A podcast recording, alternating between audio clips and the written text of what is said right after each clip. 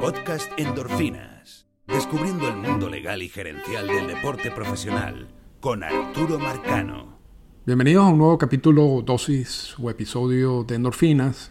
La estamos grabando un 26 de enero a las 8 y 54 de la mañana. Y vamos a empezar agradeciendo a nuestros amigos de cuartobat.com por ayudarnos a promocionar el podcast en México. El contenido que tiene cuartobat.com es de lujo, sobre todo si le gusta el béisbol mexicano, pero también hay contenido sobre el béisbol en general. Así que les recomiendo visitar esa página, cuartobat.com.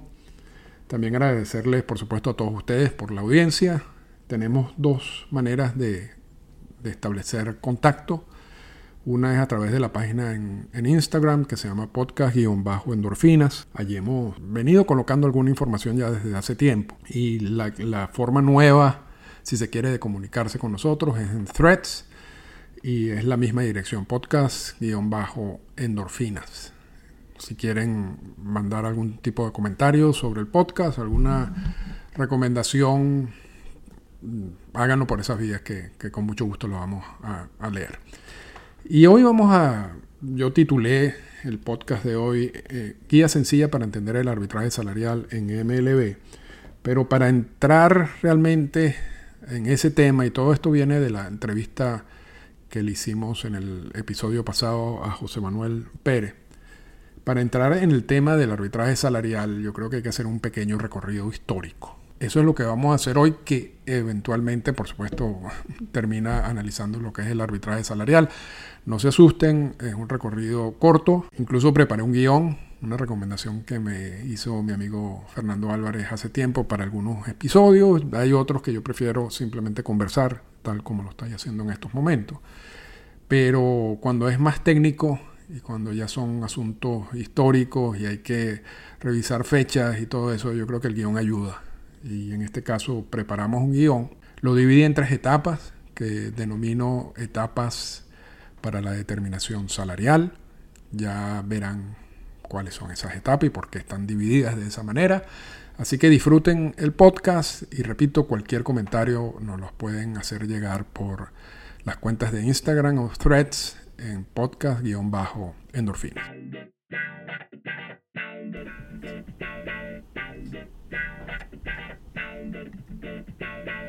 Primera etapa del proceso de determinación salarial.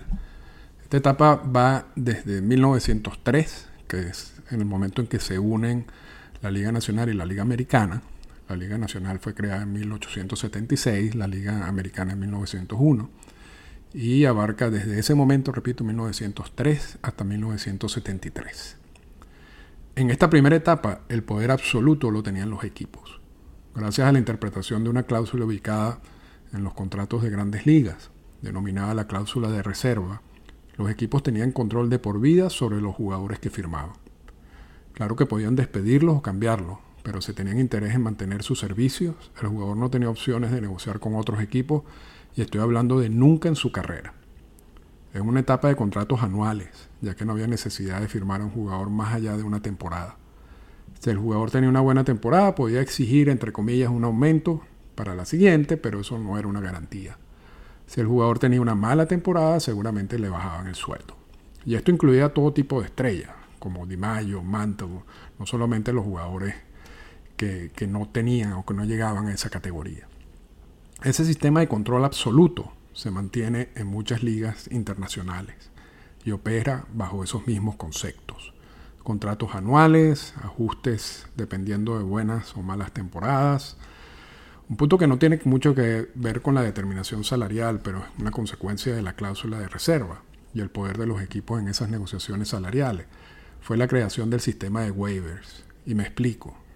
Vamos a suponer que un jugador está molesto ya, que, que no recibía el salario que consideraba justo y comienza a sabotear su relación con el equipo y crea una distracción que se eleva a niveles insoportables. El plan del jugador es que lo despidan y entonces pueda negociar con otros equipos, una especie de vía para convertirse en agente libre. MLB, a pesar de tener otras armas en las reglas, como colocar al jugador en una lista de restringidos o castigados, algo que pueden usar pero con ciertos límites, se da cuenta que debe crear un sistema que denomina waivers, en donde si el equipo decide despedir al jugador, lo tiene que colocar en waivers y entonces el resto de los equipos tienen la oportunidad de reclamarlo y lo más importante, obtener su contrato y la relación contractual. Es decir, ese jugador nunca podía ser agente libre, aun si era despedido. Bueno, es posible que nadie reclamara al jugador en waivers, lo que quiere decir que no había interés en él y entonces allí en teoría sí era agente libre, pero realmente eso no tendría ningún tipo de efecto positivo en su carrera. Los waivers se mantienen con la misma finalidad, y a eso le agregamos algo parecido que pasa con los jugadores en años de control si no le ofrecen contratos, los non-tender. Pero ya estamos extendiéndonos muchos aquí. Resumamos. En toda esta primera etapa, de 1903 a 1973, de determinación salarial, y es un nombre que pongo y podría haber otros mejores nombres, los equipos tenían pleno control de la relación contractual con los jugadores. En 1973 ocurre el primer cambio a favor de los jugadores y es lo que hablaremos a continuación.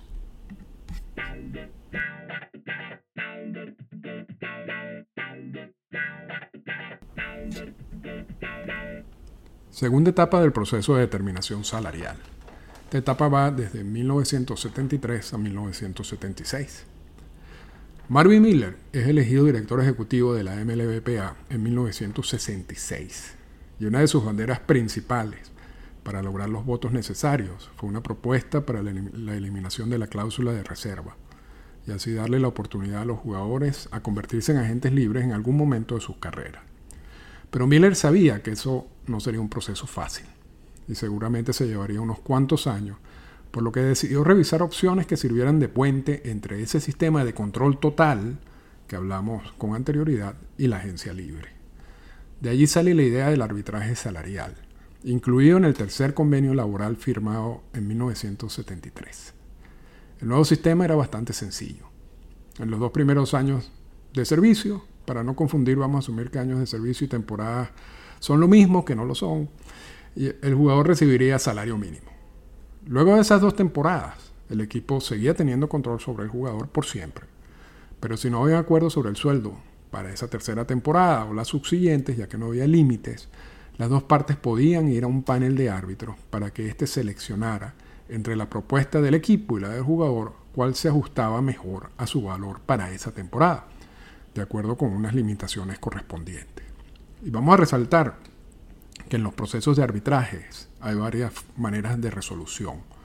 Uno es que el árbitro o panel de árbitros tengan la libertad de proponer una tercera opción, quizás el punto medio de las dos propuestas recibidas y otro es el que aceptaron MLB y el sindicato para los arbitrajes salariales y que consiste en que el árbitro o panel de árbitros debe seleccionar una de las dos propuestas y así evitar que las partes exageren en lo que soliciten, algo que podría ser una buena estrategia en el otro sistema mencionado. Así que en los arbitrajes salariales en MLB, tanto los equipos como los jugadores o sus agentes saben que sus propuestas salariales deben estar bien fundamentadas o simplemente le dan un argumento al árbitro o panel de árbitros para desecharlas por exageradas.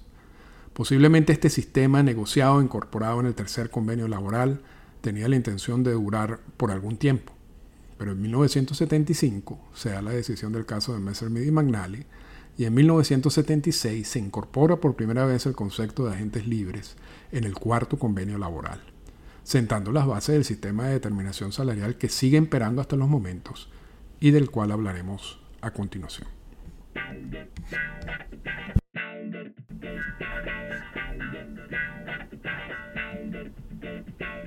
Tercera etapa del proceso de determinación salarial, de 1976 a la actualidad. La tercera etapa se inicia cuando se agrega la figura de agentes libres en el cuarto convenio laboral en 1976. De esa manera el sistema quedó así, dos años de salario mínimo, cuatro años de arbitraje salarial y luego la agencia libre. Y muchos dirán que eso está mal, que son tres años de salario mínimo y tres años de arbitraje salarial. Pero en realidad la primera versión fue dos y cuatro. Solo que en 1985, en el séptimo convenio laboral, la MLBPA increíblemente le dio un año adicional de salario mínimo a MLB, quedando todo como lo manejamos hoy en día, 3 y 3. Luego en 1990 se inventaron la figura del Super 2 para darle un año adicional de arbitraje salarial a un pequeño grupo de jugadores que cumplen con unos requisitos establecidos en el mismo CBA. Este sistema de tres años de salario mínimo, tres años de arbitraje salarial y agencia libre tiene ya casi 50 años, por lo que la gente debería estar bien familiarizado con el mismo, aun cuando a veces pareciera que no es así. Para ser honesto, el sistema es bastante sencillo y repetimos, tres años de los seis años de servicio o de control son años de salario mínimo. En el caso de los Super 2 serían dos años de salario mínimo. El salario mínimo se negocia en los convenios laborales y en el más reciente CBA los números quedaron de esta manera. Esto es el artículo 6A del CBA. El salario, por ejemplo, para el 2024, el salario mínimo será de 740 mil dólares. Para el 2025, 760 mil dólares para el 2026 780 mil dólares, que ese es el último año del CBA, por lo que se en el próximo CBA, en las próximas negociaciones, se incluyen los salarios mínimos de los años que cubriría el nuevo CBA. Una vez cumplidos los seis años de servicio, el jugador gana su derecho de convertirse en agente libre y desde ese momento puede negociar con todos los equipos que requieran su servicio. La parte más complicada son los tres años de arbitraje salarial, o los cuatro en caso de los Super 2, y en eso nos enfocaremos a continuación. El arbitraje salarial tal como lo manejamos hoy en día está definido en la cláusula 6E del CBA de la siguiente manera. Cualquier jugador con un total de tres o más años de servicio en las grandes ligas, como hayan sido acumulados, pero con menos de seis años de servicio, pueden someter la determinación del salario a un arbitraje final y vinculante, sin el consentimiento del club, sujeto a las disposiciones del párrafo 3 siguiente. Nada de lo contenido en este documento limitará el derecho de cualquier jugador, con el consentimiento del club, a someter la determinación de su salario a un arbitraje final y vinculante. La definición es un poco enredada, pero se entiende.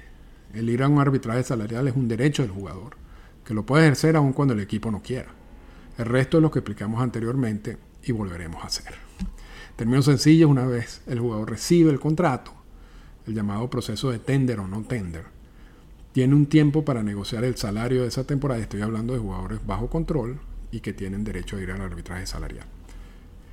Tienen tiempo para negociar ese salario de esa temporada, ya sea la primera, segunda o tercera del arbitraje salarial. Y en el caso de los Super 2 se le agregaría uno más con el equipo. Si llegan a un acuerdo, se incluye en el contrato y listo. Esto tiene otras implicaciones que veremos otro día. Si no llegan a un acuerdo, el jugador puede optar por ir al arbitraje salarial y que el panel de árbitros seleccione entre la propuesta del equipo o la del jugador la que, sea, la que mejor se adapta al valor del jugador para esa temporada. Esas audiencias ocurren normalmente en febrero, una vez determinado el salario del jugador para la temporada por la decisión del panel de árbitros, o si las partes llegan a un acuerdo durante ese proceso, entonces se coloca el salario en el contrato y se considera como jugador firmado. El proceso de las audiencias y la preparación para las audiencias es bien complejo y lo saltaremos, pero me gustaría resaltar aspectos que pueden servir para justificar las propuestas salariales del jugador o equipo según el mismo CBA. Y leemos.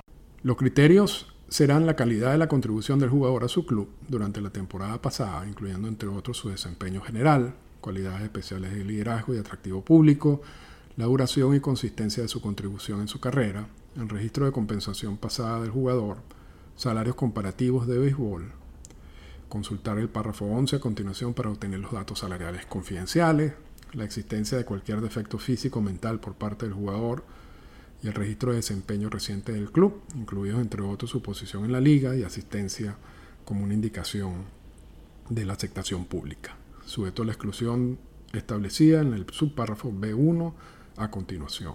Excepto lo establecido en las subsecciones 10b y 10c siguientes, se podrá presentar cualquier prueba que sea relevante para los criterios anteriores. El panel de arbitraje asignará a la prueba el peso que parezca apropiado, según las circunstancias. El panel de arbitraje, excepto para un jugador con 5 más años de servicio en las grandes ligas, prestará especial atención para fines de salario comparativo a los contratos de los jugadores con servicios en las grandes ligas que no exceda un grupo de servicio anual por encima del servicio anual del jugador. Adicionalmente, en términos de estadísticas, el CBA contiene lo siguiente. Estadísticas admisibles. Solo serán admisibles las estadísticas disponibles públicamente. Para fines de esta disposición, las estadísticas disponibles públicamente incluirán datos disponibles a través de sitios web de suscripción únicamente, por ejemplo, Béisbol Prospecto, No serán admisibles las estadísticas y datos generados mediante el uso de tecnología de rendimiento, tecnología portátil o StatCats, ya, que estén, ya sea que estén disponibles públicamente o no. Y ahora vamos a ver aspectos que no pueden ser usados en esos procesos de arbitraje salarial. No se admitirán las siguientes pruebas. La situación financiera del jugador y del club, comentarios de prensa, testimonio o material similar relacionado con el desempeño del jugador o del club, excepto que no se, pueden, no se excluirán los premios anuales que reconozcan al jugador por su excelencia en el juego, ofertas realizadas por el jugador del club antes del arbitraje, el costo para las partes de sus representantes, abogados, etcétera, salarios en otros deportes u, ocupaciones, la existencia del programa de bonificación por desempeño previo al arbitraje descrito en el artículo 15D, incluidos los criterios y cualquier monto ganado de conformidad con el programa, y el impacto potencial de audiencia en la elegibilidad del jugador para recibir pagos por despido según el párrafo 3 anterior. Para cerrar, los jugadores que tienen derecho a ir a un arbitraje salarial no son agentes libres y la determinación de su, de su salario está restringida por lo que pueden alegar o no y del grupo al que pertenece. Los equipos tienen la obligación, con sus otros equipos, de mantener los salarios lo más bajos posible, siempre que estén bien fundamentados, y así evitar que suban muchos de esos puntos comparativos en el futuro. Los jugadores entienden que no es que pueden pedir lo que quieran, sino lo que el sistema permitiría en su caso por números y grupos comparativos. Si piden mucho más de lo que puede ser justificado, corren el riesgo de perder el arbitraje simplemente por el hecho de que un panel de árbitros no apoyaría ese tipo de propuesta. Con esto terminamos el recorrido sobre los aspectos básicos del arbitraje salarial. Hay muchos otros puntos que pudieran haber sido agregados, pero creo que cumplimos con el objetivo de explicar todo el proceso, al menos la parte más básica. Y luego en el futuro, en otros episodios de endorfinas, podemos ir un poco más en profundidad con cada uno de esos puntos. Muchas gracias por escucharme. Esta fue una presentación del podcast Endorfinas.